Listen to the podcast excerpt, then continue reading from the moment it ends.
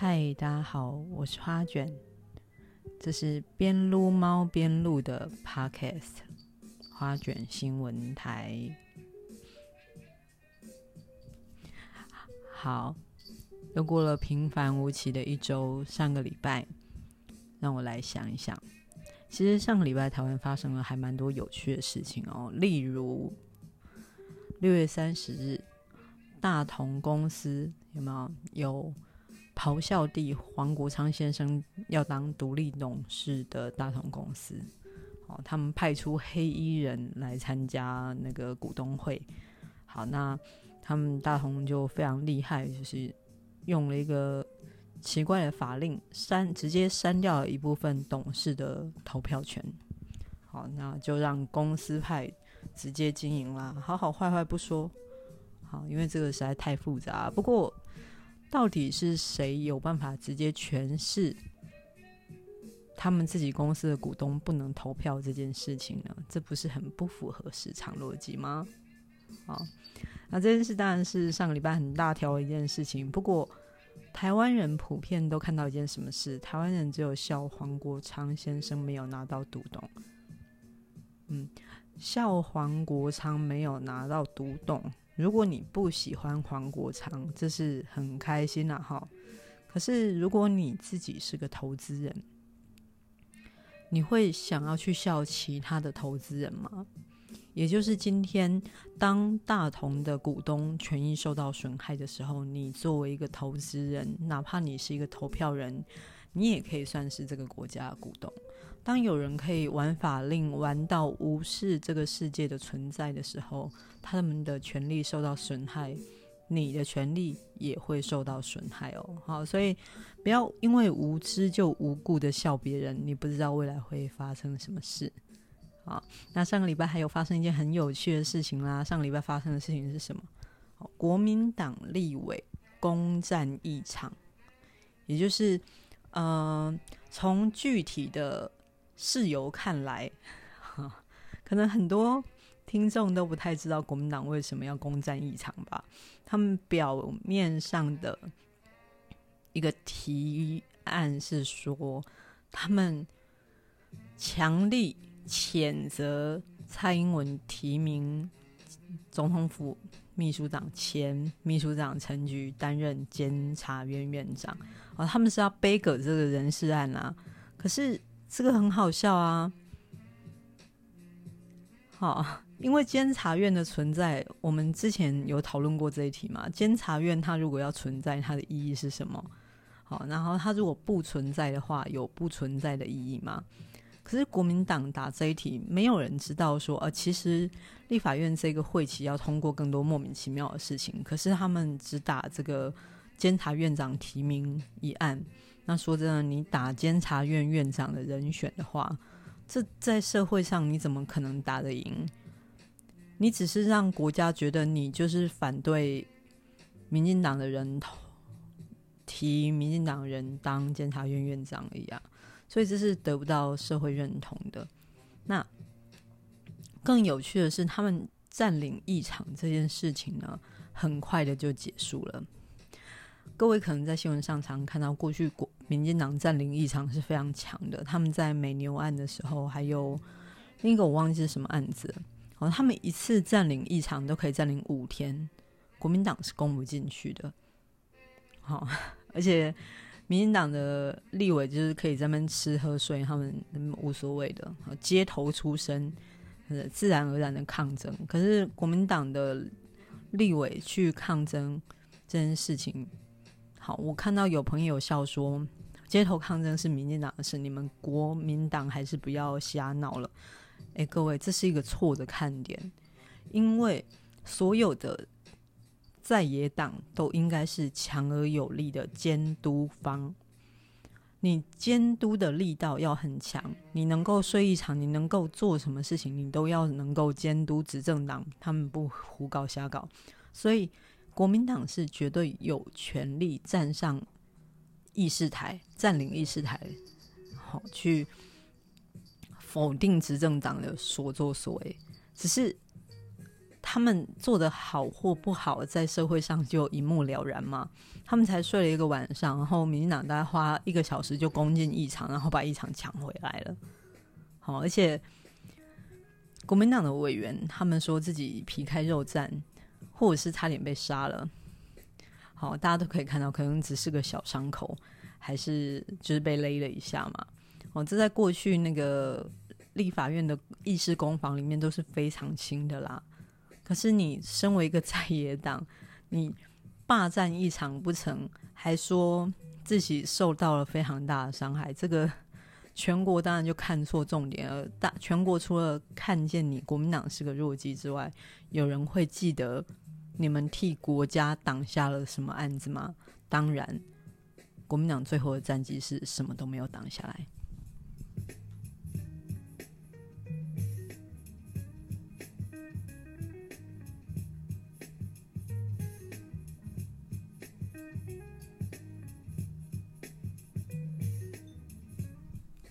好，那这种关乎内政的事情，或者是太财经面的部分，我们就改天再谈啦。因为我也第一个是，嗯，大同事件还有的吵。好，那哪一天我们觉得它特别有趣，我们再来选一下。国民党的事情就不讲啦，因为他们也什么都没有挡下来。好，是不是？那这个礼拜花卷新闻台想要挑一个新闻。这个新闻就是上个礼拜，真的，我国外交有一个重大突破，也就是我们和非洲的索马利兰这个国家互设办事处。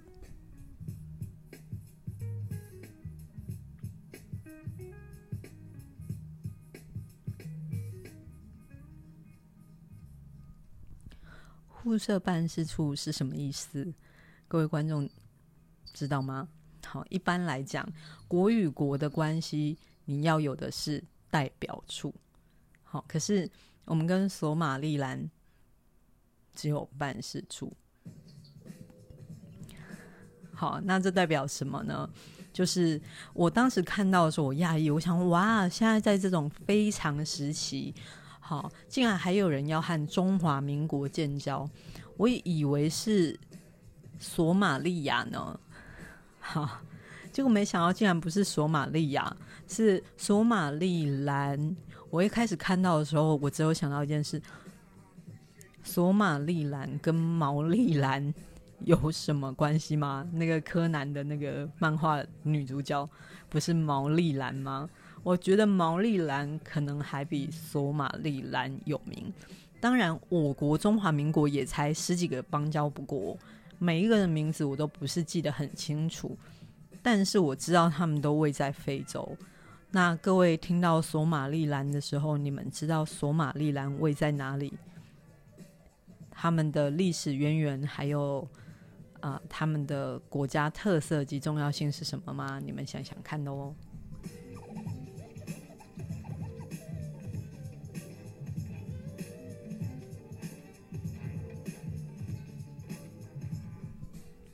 好，后来我就上网查了一下索马利兰相关关的资料，因为我真的只记得索马利亚而已。而且索马利亚这个国家，我我是怎么知道的？好，索马利亚这个国家，大家可能忘记了，在二零一六年底的时候，我们台湾有一个渔船的轮机长，好，轮机长呢，他们就是被海盗挟持了五年。好，那。在经过多国多年的交涉之后，终于把人放回来台湾了。也就是我们在那个索马利亚海盗的手中抢回了一个那个呃我国的人质。那当时在国际上真的是蔚为佳话啦。那当时我也是去看了这个索马利亚的国情哦。呃，当那那边的海盗，因为那是一个。大家可以想象是一个非常混乱的国家，所以索马利亚的海盗其实有的时候就是他们的公务人员哦。好，然后而且就是你从轮机长他们讲的故事当中就会发现，他们不管是海盗还是人民都过得很惨哦，所以他们连海盗可能都只有吃一些充满沙的白米饭。好，那索马利兰呢，就是索马利亚这个国家不承认的国家。有黄祸一下吗？对，索马利兰就是索马利亚这个国家不承认的政权，也就是索马利兰，它在世界上不被承认是一个国家。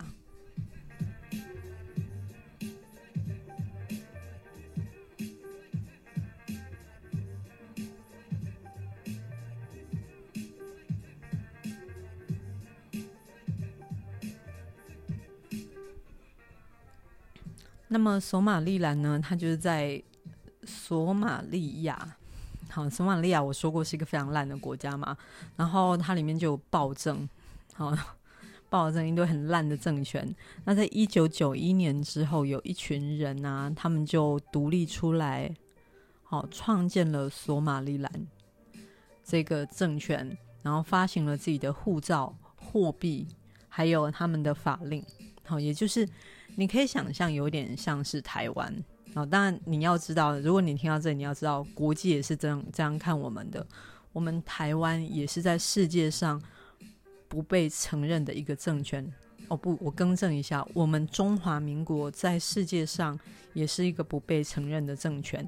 一个政权呢，在国际，我讲的是说，一般在国际上要存在，要很多国家去认同它，也是一个国家嘛。那台湾以前在一九九零年代的时候，我们有三十几个邦交国啊，逐年的不断的下降，然后一直被老公抢走嘛，一直到现在，我们只有十几个国家承认台湾是一个国家。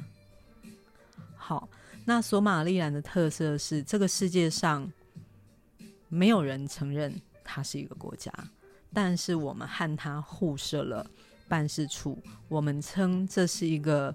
突破性的外交。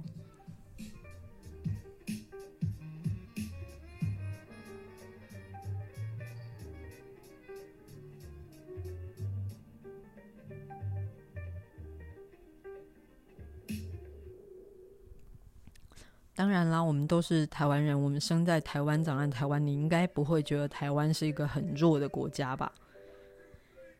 也就是我们的政治。经济民生，其实在整个全球里面，它都是蛮值得肯定的。我们的护照拿出去，也都是非常的有用的一个国家嘛，是不是？好，那索马利兰，它也不是说我刚讲的它很边缘，它全世界没有人承认它，这是对的，没有人承认索马利兰是一个国家。但是索马利兰有个特色，它没有。特别打压他的政权，有索马利亚一定打压他嘛？因为他是从索马利亚独立出去的，对不对？那可是索马利亚他这么弱的国情，打压索马利兰毫无意义可言。那打压中华民国政权的是什么？是中华人民共和国。中华人民共和国之庞大的，他在全球撒的钱，他在全球的经济实力。好，甚至于我们的邦交国一国一国的断掉，都是一国一国的被中华人民共和国买走嘛？那他们怎么买呢？就我自己的工作经验所及，好，比如说非洲国家，他们就是产油国，那他们中国呢，就常常去跟这些产油国建交，那他们要的就是中那那个非洲国家的石油，那要。那他们就会派工人去帮非洲国家做建设。好，整个非洲都是这样被中国统治。好，这样讲好像很严重。好，那那个市面上有本书叫做《黑暗大布局》，就在讲这件事，大家可以去看一下。好，那中国呢，就是会派工人去帮非洲各个国家做基础建设，然后让这些国家的人民啊，或者是经济生活好一点。好，但他们就用经济控制了非洲的政权嘛。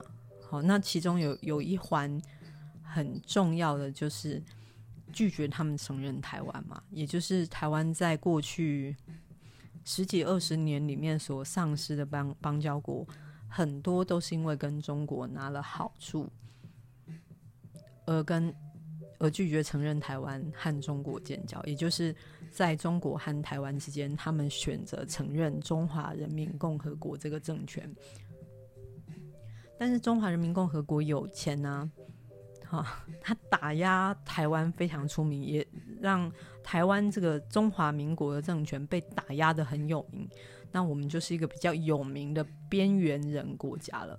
那索马利兰呢？因为打压他的国家也不是很强大，所以一般人就没有重视过索马利兰的存在。那我们现在看到市场市场哦，这一般的资料，你可以看到索马利兰它的发行的货币也好，它的护照。好，还是受到欧洲多个国家认同的一个一个护照。好，所以他的那个政治、经济、法律，其实发展的比索马利亚还要好哦。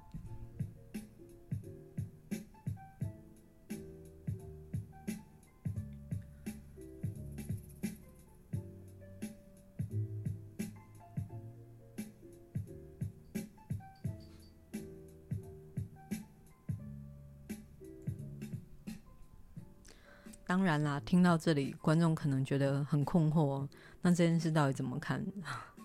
这件事怎么看，其实也是看各位的价值观。如果你觉得中华民国它是一个独立的政权，它是跟中华民国在争这个政权的主要话语权的话，你可能不会太开心。他和索马利兰建交，因为你和索马利兰建交。无助于我们的国际地位。好，那你要拿这个来统治，说他是有外交突破，这个也是蛮让人家笑掉大牙的。可是你如果是放在你想要台湾作为一个主权独立的国家，在全球里面竞争，也许你可以有一点点开心，因为台湾这个政权还没有成立。你要他依附在中华民国上面吗？好，那台湾如果 他这个国家还没有成立，那跟没有全球没有人认可的索马利兰互设办事处的话，那也许台派是可以开心一下啦。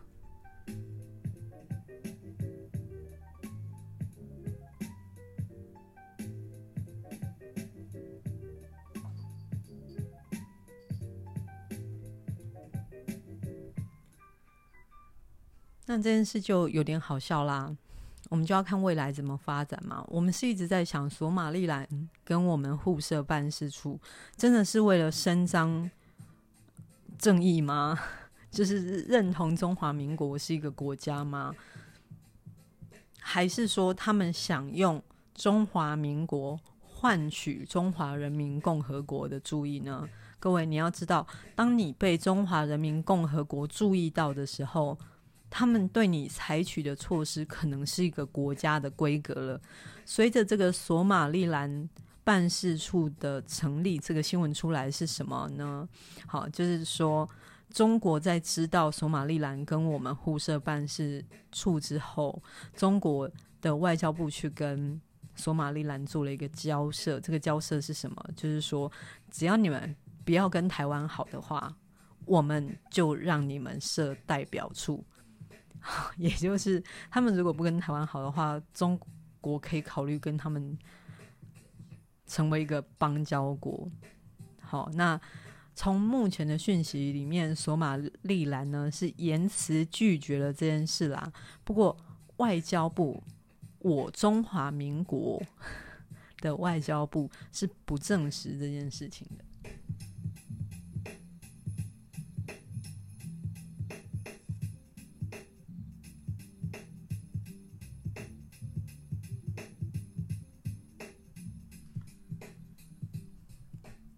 不证实这件事情，那我们到底到底是该开心还是难过？你觉得会有一个国家义气相挺台湾，这个到什么境境界呢？还是义气相挺中华民国到什么境界呢？其实我觉得这都是一种想法，好，它是无解的。如果你要按照国际规则来玩这个国家被承认的事实的话，中华民国在现在的局势里面，我们确实是遇到困局了。那我曾经有一群朋友一个主张啊，他们讲的是说，台湾如果可以放下这个国际规则。好，你可以看到，其实，在防疫里面就是很清楚啊，因为我们台湾的医疗非常的强嘛，是不是？台湾的医疗非常的强，很多国家不管哪一国，我们只要用我们的民间组织，用我们的台商，其实我们台湾人到哪里哪一个国家，其实都是没有阻碍的。因为我们不管是在经济上，或者是在医疗上面，或者是在农业技术上面，我们确实可以帮到很多国家。那我们又何必拿政治就就跟人家去踩政治深水区来玩这个国家承认嘛？因为在国际现实里面，中华人民共和国是不会放过中华民国的。好，那我们一定要在。国际现实里面去玩这个政治承认嘛？玩政治承认，我们一定是一定玩输的。那我们要要的是什么呢？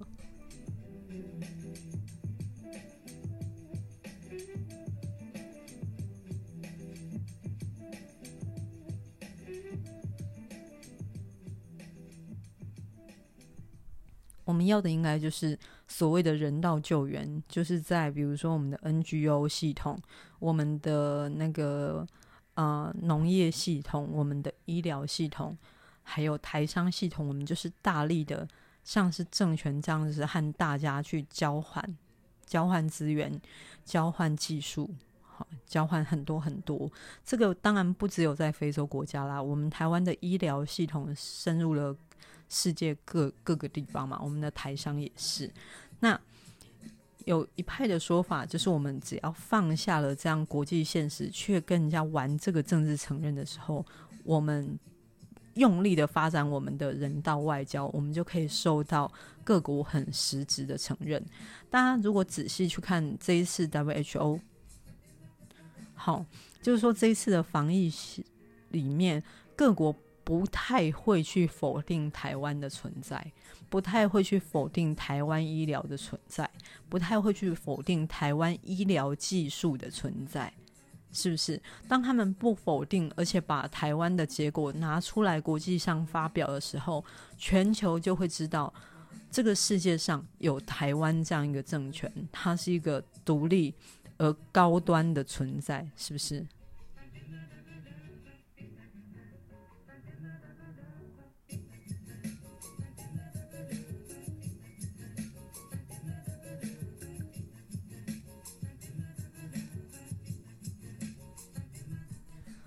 当然，这个部分也是要砸钱的。台湾的目前的人道救援也好，医疗资源也好，如果你要向国际发展的话，你应该有向国际发展的做做法，是不是？那台湾现在的很多台商啊，很多 NGO 啊，大家都是咬着牙在做这一块的，在国际上依旧要受到中国打压。可是，你如果请国家之力，把这个视为是外交的部分，用。国家的力量去倾注它，让全向全球发展的时候，包括从教育层面啊，包括从呃人员派驻的方面，其实台湾现在不会是这样的局面。所以，是不是换一个方法去思考？从索马利兰的建交，你觉得我们是要和类似这样有政治经济实力的关系，不管他们有没有受到国际承认哦，去维持更多的政治、经济、医疗的往来？去壮大台湾的实质存在，还是说你直接去跟人家玩这种互设办事处，让中共去注意到他们，然后直接对你形成打压？大家到底想要哪一种呢？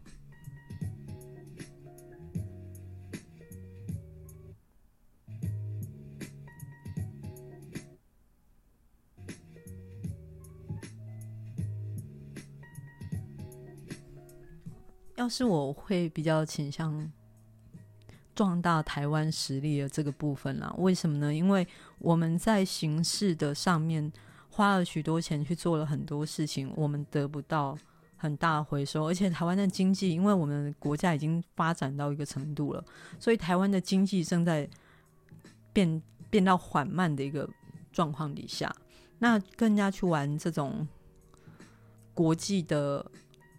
法则、外交法则，其实我们玩不太过人家的。可是国家的这个资金如果投入到了非盈利的系统里面，我们实质的壮大，其实是可以让很多国际无法回避、忽视我们的存在的一件事实。